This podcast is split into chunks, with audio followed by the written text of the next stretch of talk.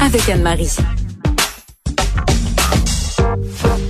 On retrouve Anne-Marie Ménard, notre professionnelle en sexologie, qui aujourd'hui va nous parler des pratiques sexuelles qui font partie du BDSM. Et là, malheureusement, je suis obligé dès le départ de te demander, Anne-Marie, ça veut dire quoi BDSM? Est-ce que tu as déjà entendu parler du BDSM? Non, première fois. OK. Ben, tu vas voir, c'est un univers euh, absolument fascinant dans lequel il y a beaucoup de pratiques sexuelles qui sont souvent mal comprises, mais je pense que ce sont des pratiques qui vraiment gagnent à être démystifiées. Donc, je suis très contente euh, de te parler de ça euh, aujourd'hui et de t'éduquer sur le sujet. Mais qu'est-ce que ça veut dire l'acronyme BDSM? Parce que je me suis amusé là tout seul en studio à essayer de trouver quoi, mais je suis sûrement pas à la bonne place. OK. Bon, c'est un acronyme qui n'a pas été choisi au hasard. Donc, on va mettre les lettres ensemble, OK, pour l'expliquer. Donc, on va parler de BD en premier. B et D, ça veut dire bondage et discipline. OK. Bon, Donc, ça bondage. représente, ouais, ça représente des jeux où on va souvent priver un des deux partenaires de un ou de plusieurs de ses sens. On est dans la contrainte, dans la restriction. Donc, ça va être soit en attachant une personne, en faisant du charibari, euh, euh, par Du exemple, des, des cordes, des menottes. Donc, oui, le Du- charibari, du c'est une pratique japonaise. J'avais compris charivari, moi, le quiz de Guy Mongrain. Là, j'étais pour dire, là, je vois pas le rapport. Là. J'ai du- peut-être mis trop de syllabes dans mon mot là, quand j'ai Du dit la shibari. Shibari. Ah, Euh, donc, c'est vraiment une pratique japonaise de, de ligoter une certaine personne. Il y a vraiment des techniques pour ça parce qu'il y a des places sur le corps qu'il ne faut pas ligoter. Euh, donc, il y a vraiment des cours de ça. Il y a des écoles. Euh, c'est super. euh, bon, il y a des gens qui vont le pratiquer euh, pour euh, à des fins méditatives même, je te dirais. OK. Mais quand tu dis le privé d'un de ses sens, euh, je, je veux dire, à part attaché, c'est quoi les autres sens? Je veux dire, euh, tu, tu le prives de la vue ou tu, tu, Oh, oui. tu le prives de, l'odorat? Oui, tu peux priver quelqu'un de, de tous ses sens. Donc, ça peut ça peut être de, de- de priver de toucher. Hein, donc, on va comprendre quelqu'un. Ça peut être privé de l'odorat où il y a des gens qui vont littéralement se boucher le nez. Euh, parce que ce qui arrive en fait, c'est que quand on va restreindre un des sens, les autres vont se décupler. Hmm. Et euh, bon, quelqu'un qui ne voit pas, par exemple, va entendre davantage, va sentir davantage. Donc, euh, c'est à ce moment-là qu'on va avoir du plaisir. Puis je sais que ça peut sonner euh, spécial pour certaines personnes, mais le fait de s'infliger de la douleur, je, vais- je vais aller directement à ça avant de vous, expliquer les autres acronymes, là, euh, c'est vraiment quelque chose qui décuple le plaisir chez certaines personnes qui vont les aider même à atteindre l'orgasme. Parce que la douleur, ça crée de l'endorphine, ça crée de l'adrénaline, l'adrénaline, puis ça fait en sorte qu'on a une sensation qui nous fait planer. Ça vient activer les mêmes ondes dans le cerveau que les ondes du plaisir. Mais ça, c'est- pour tout le monde ou pour certaines personnes? Pour tout le monde. Mais je, Ah je veux ouais. dire, il y a des gens qui... Notre tolérance à la douleur est différente pour tout le monde. Euh, il y a des gens qui vont adorer se faire chatouiller. Il y a des gens qui vont détester se faire chatouiller. Il y a des gens qui vont adorer, par exemple, l'utilisation de la cire chaude, de la chaleur sur le corps. Il y en a qui vont préférer le froid. Donc, c'est sûr qu'évidemment, ça varie d'une personne à l'autre. Je comprends. Donc, si on continue dans le BDSM, là, on a fait BD, qui était Ouais. bondage et discipline. Mhm. Euh, là, on s'en va dans le D et F, qui est domination, soumission. Donc là, on est vraiment dans l'échange de pouvoir entre une personne dominante et une personne qu'on va dire soumise dans un scénario qui va être prédéterminé. Euh, c'est quasiment, euh, on va quasiment signer un contrat là, avant de, de, de faire le scénario, euh, parce qu'on va avoir besoin de dénoncer nos besoins, nos limites, nos désirs, etc. Euh, et euh, souvent, on va penser que la personne qui est soumise aura pas de pouvoir décisionnel dans le scénario, mais en fait, tout a été discuté à l'avance. Et donc, à n'importe quel moment, les personnes qui prennent part au scénario peuvent mettre fin en prononçant euh, un fameux safe word, on y, reviendra plus tard. Et ça me permet de vous dire qu'aujourd'hui, toutes les pratiques dont je vous parle aujourd'hui sont faites dans le consentement. Ah oui, oui, ça, ça, c'est.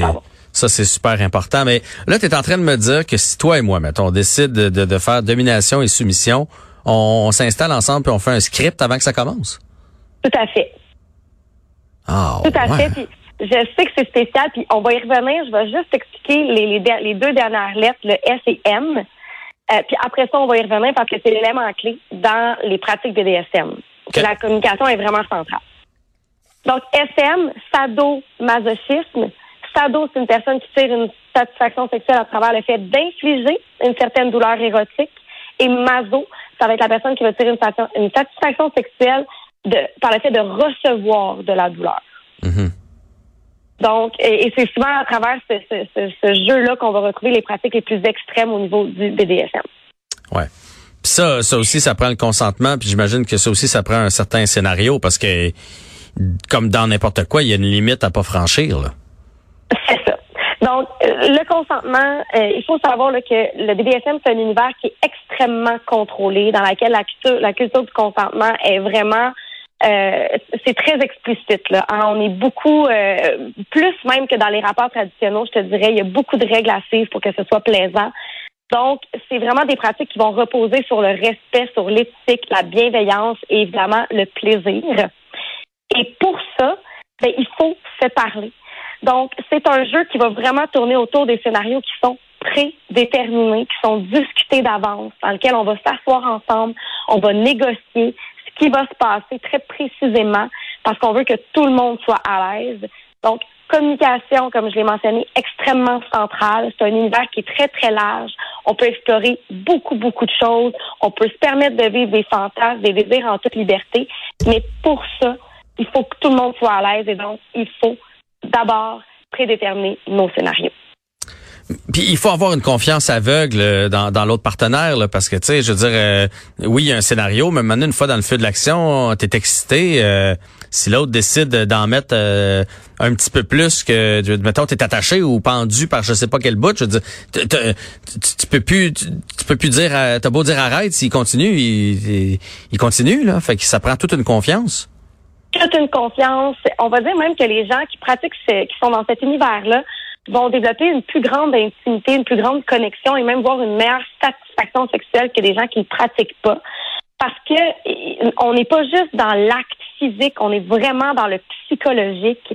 On, a, on doit développer énormément de confiance. Puis d'ailleurs, pour ça, euh, je pense que c'est important de dire que euh, ce qu'on appelle le, en anglais le safe word, donc c'est un espèce de, de mot de sécurité puis, euh, puis en passant, si on peut pas parler parce qu'on a été euh, bloqué du sens de, de, notre bouche, mhm. euh, il y a ce qu'on appelle le safe geste aussi. Euh, donc, le safe word, il faut vraiment que ce soit un mot qui est distinctif, que c'est impossible que tu puisses prononcer dans un rapport sexuel du genre. OK, il y, en a pas un universel pour pour tout le monde. Là. C'est, c'est, mettons, on repart sur toi puis moi, on a un scénario, puis on se dit, si je dis cafetière, c'est parce que c'est assez. Là. C'est ça. À moins que tu utilises une cafetière parce que tu as un fétiche avec les cafetières. Ouais, ouais. Fait que là, on pourrait pas utiliser ça, tu sais. Je comprends.